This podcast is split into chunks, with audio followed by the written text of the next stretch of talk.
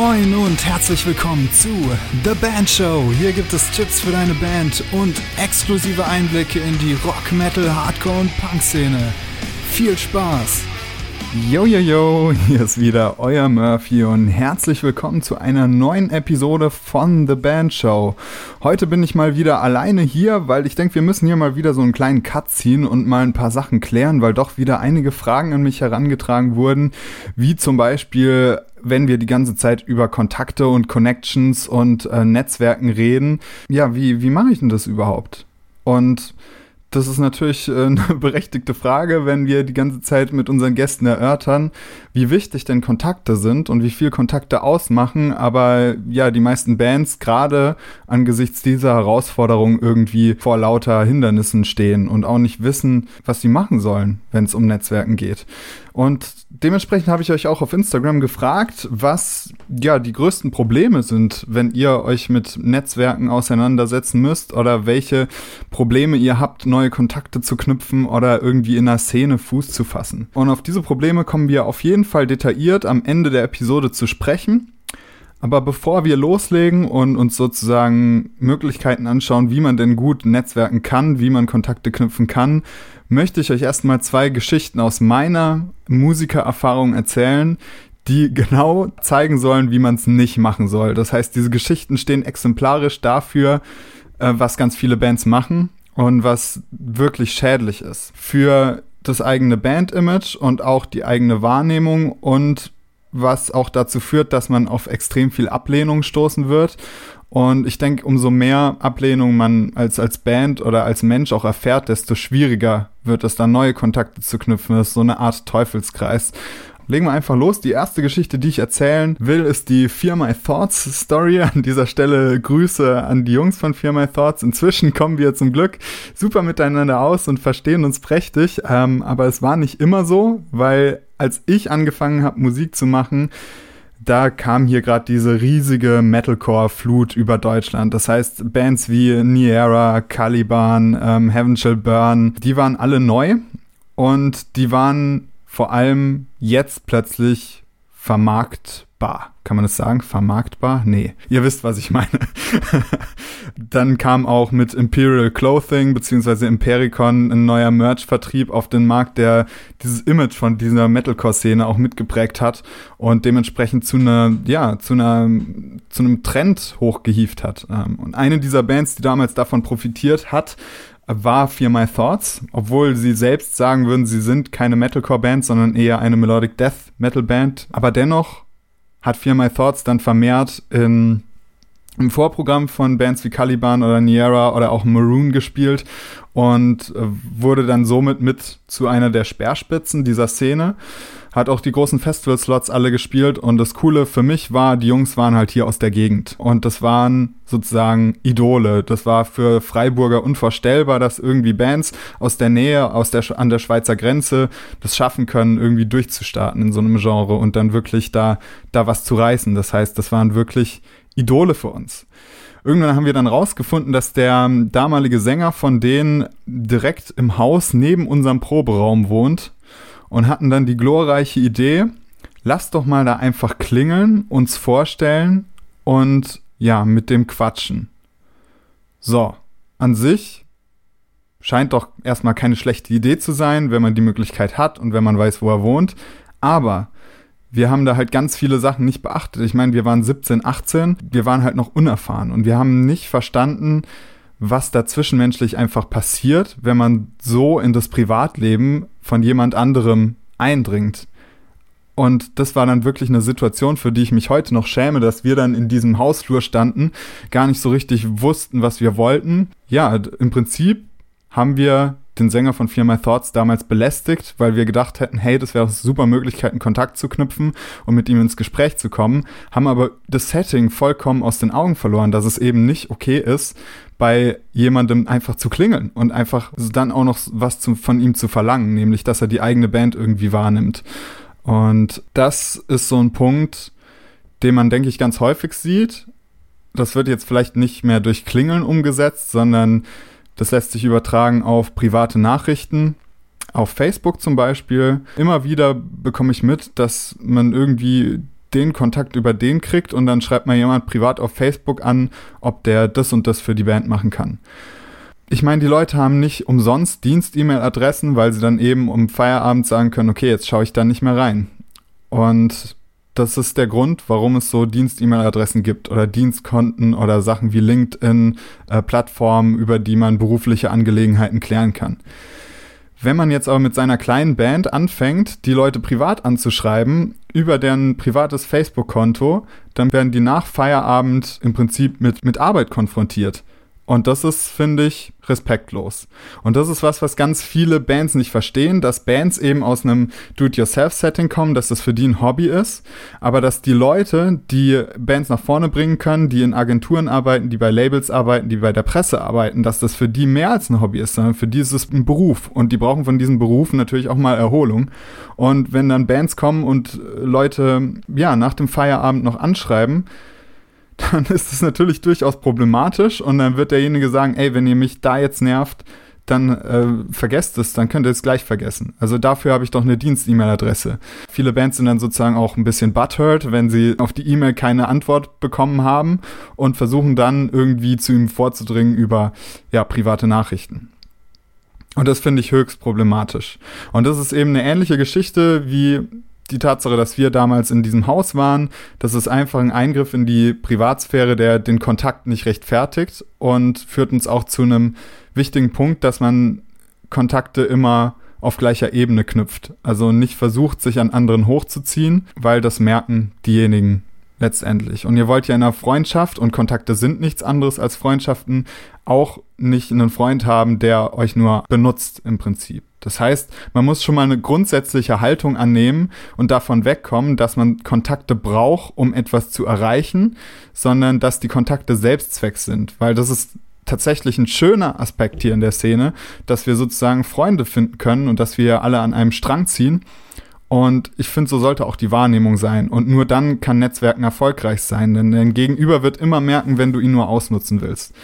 Dementsprechend nicht mit dem Setting reingehen, derjenige oder diejenige wird mir was bringen, sondern einfach Interesse an der Person selbst zeigen und um ihrer selbst willen den Kontakt mit ihr knüpfen. Und das haben wir eben damals nicht gemacht. Und dafür schäme ich mich bis heute, dass wir, ähm, also sorry an dieser Stelle nochmal, falls jemand, äh, beziehungsweise falls der Martin Fischer das hört von Fear My Thoughts, das war wirklich eine Katastrophe und diese Geschichte wurde uns auch sehr lange dann meiner Band damals noch, ja, nach, ist uns noch nachgehangen. Dann hieß es immer im Musikerkreisen, ist das die Band, die dann bei anderen klingelt oder was? Und das ist halt natürlich super peinlich und das will niemand seiner Band antun. Die zweite Geschichte ist uns passiert auf dem Metalfest in der Schweiz, in Pratteln. Also es gab, ich glaube, das Festival gibt's gar nicht mehr. Es gab früher das Metalfest, das sogenannte, und es gab's in mehreren Ausgaben. Das heißt, es war eine Art Festival, die es, das es an mehreren Standorten gibt, so wie es ja heute auch mit dem Wacken-Festival ist, dass es natürlich das Hauptwacken gibt, aber ja auch dieses dann in den Bergen und auf dem Schiff. Und so war das auch mit dem Metal-Fest, nur dass es eben drei Standorte hatte, einen, einen in der Lorelei, einen in der Schweiz und einen noch irgendwo, das weiß ich gerade nicht mehr. Und wir waren damals mit der Band Fierce beim Metal-Fest in der Schweiz und haben dort gespielt und es war für uns natürlich total krass, weil Riesenfestival und ähm, ja Behemoth Creator und unter anderem auch Blind Guardian und Kaius haben da gespielt. Wir waren damals alle riesige Kaius-Fans, weil wir wollten den Bogen spannen zwischen 80er, 90er Rock, Stoner und Grunge und Metal. So, das wollten wir irgendwie hinkriegen. Deswegen waren halt Kaius unsere Helden. Und natürlich unüberlegt, wie man an die Sache halt rangeht. Und das ist, denke ich, der Impuls von jedem Musiker. Wenn man seinen Helden trifft und selbst Mucke macht, dann will man dem erstmal seine CD in die Hand drücken. Ja, und genau das haben wir gemacht. Wir haben uns backstage dann zufällig, also sind wir mehr oder weniger zufällig in John Garcia und Bruno Feveri von ähm, Kaius reingelaufen und natürlich ist unser Puls total hochgejagt und wir waren richtige Fanboys und haben die dann zugelabert über unsere Musik und dass wir ja ganz viel von, von Kaius in unserer Musik verarbeiten und haben denen dann jeweils eine CD in die Hand gedrückt. Und es war für uns natürlich ein total schönes Bild, dann zu sehen, dass da zwei Mitglieder von Kaius stehen und die beide haben unsere CD in der Hand. Ja, Für uns war das schön, aber wenn man jetzt diesen Perspektivwechsel vornimmt und umso mehr ich über diese Situation nachdenke und die Gesichter von John Garcia und Bruno Favary, desto mehr verstehe ich, wie schlecht das eigentlich war. Das heißt, ja, man steht irgendwie draußen hinter der Bühne und drückt den beiden eine CD in die Hand. Die sind gerade am Bier trinken und sich unterhalten. Und dann kommt eine Band und dann haben die sozusagen die CD in der Hand, wollen natürlich höflich sein, wollen das nicht ablehnen, sondern es sind halt nette Leute. Und du nutzt es dann sozusagen aus. Wir haben das ausgenutzt, dass die nette Leute sind und die in die Lage gebracht, dass sie jetzt mit unserer CD in der Hand da draußen stehen müssen. Und dann hatten sie die ganze Zeit diese CD in der Hand und das nervt natürlich. Und natürlich haben sie die nicht vor unseren Augen irgendwie irgendwo abgelegt oder so, sondern sie wollten uns ja das Gefühl geben, dass, ja, dass sie uns wahrnehmen. Aber dennoch war es natürlich lästig, weil da kommt diese Band, die sie nicht kennen, die sie nicht interessiert, die vermutlich auch äh, überhaupt nicht auf dem Level spielt, dass da irgendwie eine Zusammenarbeit denkbar wäre oder sonst irgendwas. Ja, gibt einem diesen, diesen Ballast mit im Prinzip und labert einen dann noch voll und bringt einen in eine Situation, in der man vielleicht gar nicht sein möchte. Und das Problem ist dann einfach, und ich habe es schon angedeutet, der Perspektivwechsel und diese Ich-Orientierung, die man als Band oft hat. Man schaut auf sich und was würde es mir bringen und im Endeffekt bringt das der Band aber nichts, weil dafür braucht es eine Reaktion des Gegenübers und ein sich hineinversetzen in das Gegenüber. Wenn man diese Leistung vollbringt, dann wird man wenig Situationen finden, in denen man einem zufälligen Typ einfach eine CD von sich gibt und derjenige dann sagt, cool, höre ich mir an. Und vor allem es sich dann halt auch wirklich zu Hause anhört. Ich habe in meinem CD-Regal ganz unten ein Fach mit so 20, 30 komplett verstaubten, noch eingeschweißten CD-Demos, die ich unterwegs nicht loswerden konnte und mir nie angehört habe, geschweige denn auch nur ausgepackt habe. Und wirklich jeder einzelne Musik Funktionär oder jeder, der in der Musikbranche arbeitet, wird jetzt an dieser Stelle nicken und sagen, ja, dieses Fach habe ich auch im Regal. und dann merkt man, wie sinnlos dieses Unterfangen eigentlich ist. Ne? Das sind ja nur die CDs, die ich unterwegs nicht loswerden konnte. Hat ja nichts zu bedeuten, dass die jetzt bei mir rumliegen. Die haben ja keinen Wert für mich.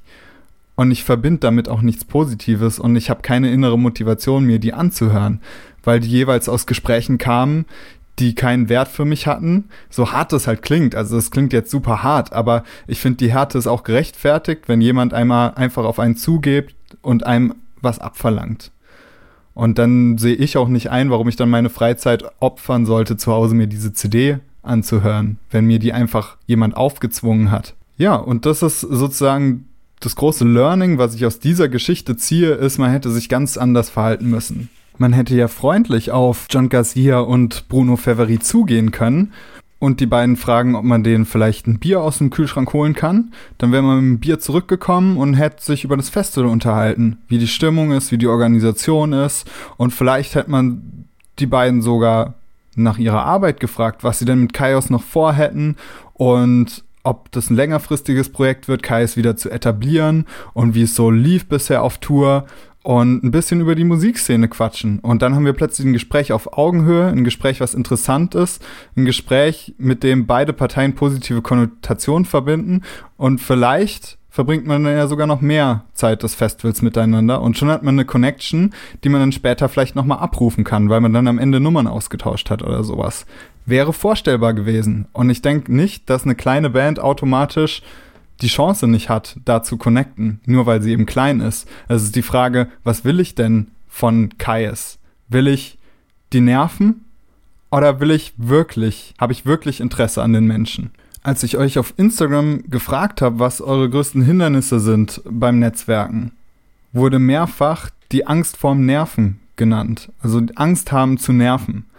Da lässt sich eigentlich schon gut erkennen, dass man mit einer falschen Intention in ein Gespräch reingeht, wenn man Angst hat zu nerven. Man hat dann ja schon die Vorstellung im Kopf, dass das, was man dem anderen sagt, dem anderen nicht gefallen wird. Also warum ändert man nicht seine Gesprächsprämissen? Warum geht man nicht in, ein Gespräch rein und sagt dem anderen was, was ihm gefallen wird? Also das ist doch eigentlich total simpel, dass man dann eben nicht das Gespräch eröffnet mit was Unangenehmem ich meine, man kann das ja auch häufig mit dem Dating vergleichen oder so. Man geht ja auch als Typ, zumindest als anständiger Typ, nicht in eine Bar und fragt eine Frau sofort, ob sie mit einem Sex haben will. das Gespräch nimmt kein gutes Ende in den meisten Fällen, sondern man lernt sich erstmal kennen und man hat auch nicht vielleicht gleich diese Absicht, Sex mit ihr zu haben, sondern man schließt erstmal eine Verbindung auf derselben Ebene und versucht sich auszutauschen und sich kennenzulernen. Und im Prinzip ist Connecten nichts anderes als Daten. Das heißt, ich falle nicht mit der Tür ins Haus und verlange irgendwas von meinem Gegenüber, bevor ich nicht eine tiefere Bindung mit ihm hatte. Also bevor ich ihn nicht mal Händchen gehalten habe, im Prinzip. oh man, das ist ein dummer Vergleich, aber er verdeutlicht das vielleicht so ein bisschen, was ich hier klar machen will.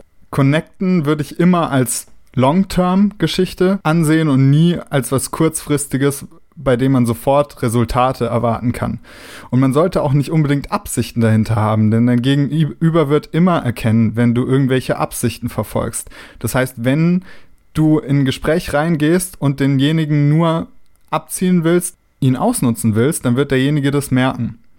Und da ist es eben wichtig, erst sich zu verbinden auf einer Ebene, die vom Geschäft losgelöst ist und in einem zweiten Schritt nicht Sachen zu verlangen, sondern eben dieses Win-Win-Thinking an den Tag zu legen. Dass man, wenn man was von dem anderen braucht, ihm immer im Gegenzug was anbieten kann, sodass Situationen entstehen, aus der beide Parteien profitieren können. Und dann wird man auch nicht mehr mit diesem Gefühl in ein Gespräch reingehen zu nerven, weil man ist ja der festen Überzeugung, dass man dem anderen Gegenwert bieten kann. Und das ist eben ganz zentral. Wenn ich von jemandem was verlange, biete ich immer einen Gegenwert an. Nur so klappen funktionierende Kontakte oder kommen funktionierende Kontakte zustande, weil sonst wird irgendwann früher oder später eine der beiden Parteien sagen, nee, da mache ich nicht mehr mit. Also warum soll ich dir noch weiter Gefallen tun? Und ansonsten natürlich immer die Gesprächssituation beachten. Das heißt, es ist vielleicht nicht gut, jemanden anzusprechen, der gerade ist, oder jemanden anzusprechen, der gerade in einem anderen Gespräch ist, oder jemanden anzusprechen, der gestresst aussieht. Weil dann kann die Gesprächsintention noch so toll sein, man wird denjenigen immer nerven, weil der gerade einfach nicht in der Lage ist, angesprochen zu werden. Und man kann auch dann nicht von demjenigen erwarten, dass er da irgendwie gut drauf reagiert. Das nächste Hindernis, was ihr mir auf Instagram mitgeteilt habt, ist, ich würde es mal als mangelndes Selbstvertrauen zusammenfassen. Viele haben gesagt, ja, sie nehmen sich selbst nicht als jemanden wahr, der cool ist und locker und der irgendwie ein cooles Gespräch aufbauen kann. Oder sie haben nicht den Mut, sich zu überwinden. Und das würde ich einfach mal zusammenfassen unter mangelndes Selbstvertrauen. Und hierzu muss ich klar sagen, nicht jeder ist der geborene Networker. Und es gibt introvertierte Leute und es ist verdammt gut, wenn ihr introvertiert seid. Und ihr müsst es nicht zwangsweise ändern. Und ich denke auch jemand, der introvertiert ist, kann connecten, nur natürlich nicht auf so einer, nicht in so einer Quantität wie jemand, der ja sehr extrovertiert ist. Aber deswegen solltet ihr jetzt nicht zu jemandem werden, der extrovertiert ist, sondern mein erster Impuls wäre dann immer, das zu delegieren und das jemandem in der Band zu delegieren, der extrovertiert ist. Wenn ihr jetzt insgesamt eine sehr introvertierte Band seid, dann wäre es natürlich cool, wenn zumindest einer sich dahingehend ja fortbilden kann. Und es gibt da verschiedene Methoden, Trainings, Seminare, Coachings. Da könnt ihr euch selbst über Google mal schlau machen die man belegen kann, um die Angst vorm Ansprechen oder vorm Connecten oder ja allgemein mit Angst besser klarzukommen ja, da gibt es Selbsthilfebücher, da gibt es Persönlichkeitsentwicklungsbücher. Das ist natürlich sehr in Verruf und vieles davon ist auch Müll. Aber ich denke, ihr seid ja alle schlau genug, um euch da zu informieren und euch die Sachen rauszuziehen, die euch weiterbringen können, wenn ihr das Problem meistern wollt. Und vorneweg möchte ich da einfach sagen, dass Wissen Angst enorm hemmt. Das heißt, wenn ihr euch mit dem Thema Networking intensiver befasst, wie ich es in der Episode der Arbeitsteilung auch schon gesagt habe, dazu Literatur lest und euch wirklich als Experte empfindet, dann hilft es enorm, diese Angst zu überwinden. Also wenn ihr irgendwie einen Einstieg sucht ins Networking, dann wiederhole ich es nochmal. Ich hatte es in der Episode auch schon mal gesagt. Aber dann solltet ihr unbedingt von Dale Carnegie Wie man Freunde gewinnt lesen. Denn das ist wirklich ein Buch, wo die zentralen Aspekte drin sind, wie gelungene Kommunikation mit einem Fremden funktioniert und wie es funktioniert von einem Fremden oder einem, einer noch nicht so vertrauten Person Gefallen einzufordern, ohne ein Arschloch zu sein. Und darum geht's halt im Prinzip wie immer, kein Arschloch zu sein. Umso mehr ihr wisst, umso mehr ihr euch in dem Bereich ausprobiert, desto leichter würdet ihr auch das Selbstvertrauen finden, jemanden anzusprechen. Das ist ja auch ähnlich, jetzt fange ich schon wieder mit Dating an, aber da ist ja auch oft so, dass Männer ganz oft das Problem haben, dass sie sich nicht trauen, Frauen anzusprechen. Und das legt man in gewisser Weise halt auch nur dadurch ab, dass man es dann halt trotzdem macht und sich diesen Situationen aussetzt und vielleicht auch diese Referenzerfahrungen macht, dass Ablehnung gar nicht so schlimm ist, wie man sich das immer vorstellt. Also man stellt sich ja dann immer vor, oh Mann, John Garcia, der wird mich jetzt bestimmt hassen und ich habe für immer bei dem verkackt und so.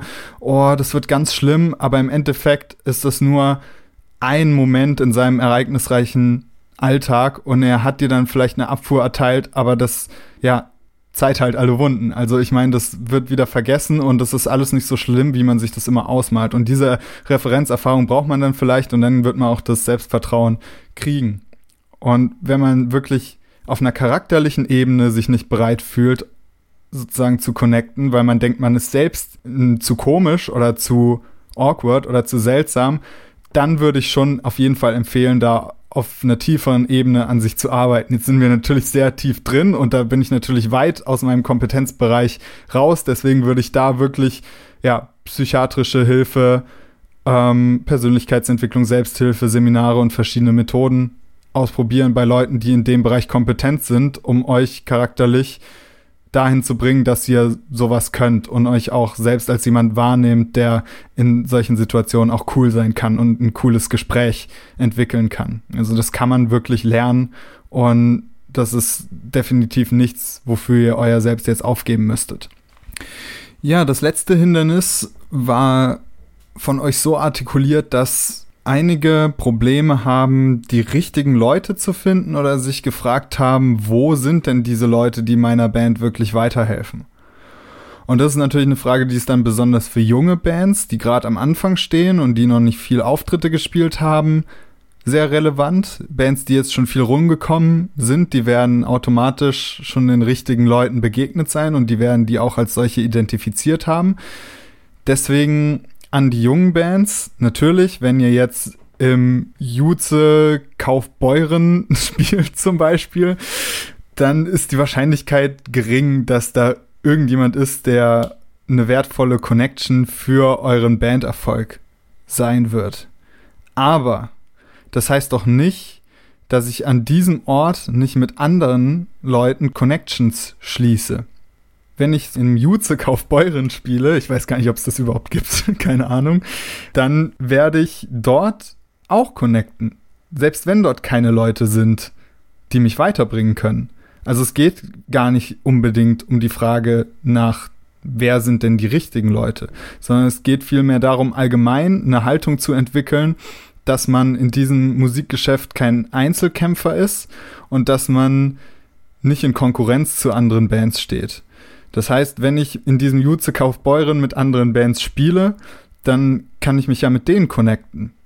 Und vielleicht hat eine der Bands ja neulich mit einer größeren Band zusammengespielt und dadurch kommt dann der Kontakt zustande. Also es geht nicht darum, die richtigen Leute zu finden. Es geht darum, allgemein jemand zu sein, der mit anderen kooperiert.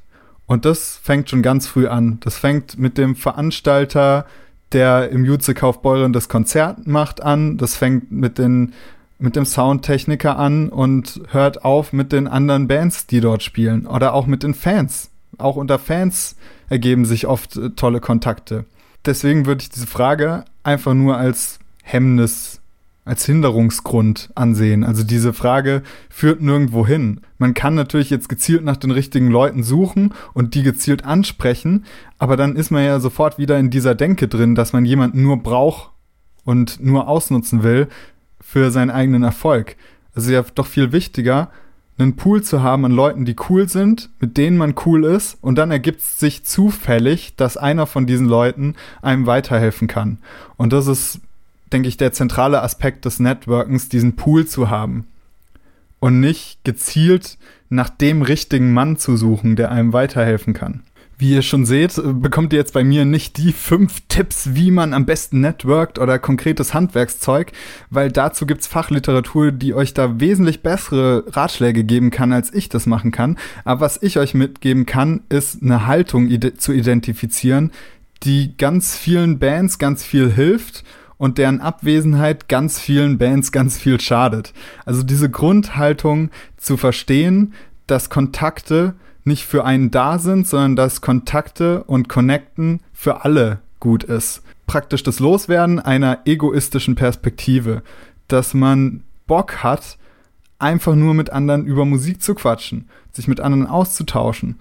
Und wenn dadurch der ein oder andere Gefallen getan wird, der mehrere Leute glücklich macht, dann ist das doch wirklich geil. Und das ist doch der Grund, warum wir dann Musik machen oder warum wir uns in Szenen zusammenfinden, um uns gegenseitig zu unterstützen oder Dienstleistungen auszutauschen, weil wir natürlich wollen, dass alle davon profitieren und nicht, also es gibt ganz wenig Bands, die hier durchlaufen wie der Börsenhai und hinter sich verbrannte Erde hinterlassen und dann davon auch noch profitieren, sondern das wird immer auf dich zurückkommen. Und genauso ist es beim Kontaktnehmen auch. Das heißt, das ist so, ja, das Kernding, was ich euch mitgeben will. Mir ist klar, dass jetzt neben dieser Grundhaltung bestimmt das Bedürfnis da ist, nach konkreten, ja, Handlungsanweisungen Und da würde ich euch einfach vielleicht die sechs Handlungsanweisungen mitgeben, die ich für mich so zu Prinzipien erklärt habe. Und ihr könnt ja entscheiden, ob die für euch taugen oder nicht. Ähm, das erste habe ich schon erwähnt, keine privaten Nachrichten an Fremde. Das zweite wäre nicht mit der Tür ins Haus fallen, das heißt sich erst kennenzulernen. Drittens, lieber freundlich sein, als Recht zu haben. Viertens, gute Absichten haben Fünftens, immer erst geben und dann nehmen. Und sechstens, immer und zu jeder Zeit respektvoll sein und sich auch dementsprechend natürlich immer zu entschuldigen, wenn man mal eine Situation kommt, wo man es nicht gerafft hat, wie ich, als ich in diesem Haus bei Fear My Thoughts stand. Und dann sollte man sich sofort entschuldigen äh, im Nachhinein, sobald man gerafft hat, dass es eben nicht respektvoll war. Ja, dann ähm, danke ich dir in diesem Fall, dass du bis jetzt zugehört hast und freue mich natürlich immer über jede iTunes-Bewertung, über jedes Feedback und über jeden Abonnenten bei Instagram, weil Instagram ist tatsächlich gerade der einzige Zugang, den ich zu euch habe. Und das ist mir sehr wichtig, weil ich natürlich will, dass ihr die Episoden, also solche Episoden wie diese heute hier, mitgestalten könnt, damit das Ganze auch tatsächlich an euren Problemen oder an euren Bedürfnissen orientiert ist. Das wäre mir voll das Anliegen. Das heißt, wenn du Bock hast, dann ist hier der Link zu meinem Instagram-Profil in der Beschreibung und du kannst mich gerne dort abonnieren oder mir eine Nachricht schreiben und ich werde dir auf jeden Fall antworten. Vielen Dank fürs Zuhören und wir sehen uns zum nächsten Mal. Bis dann. Ciao.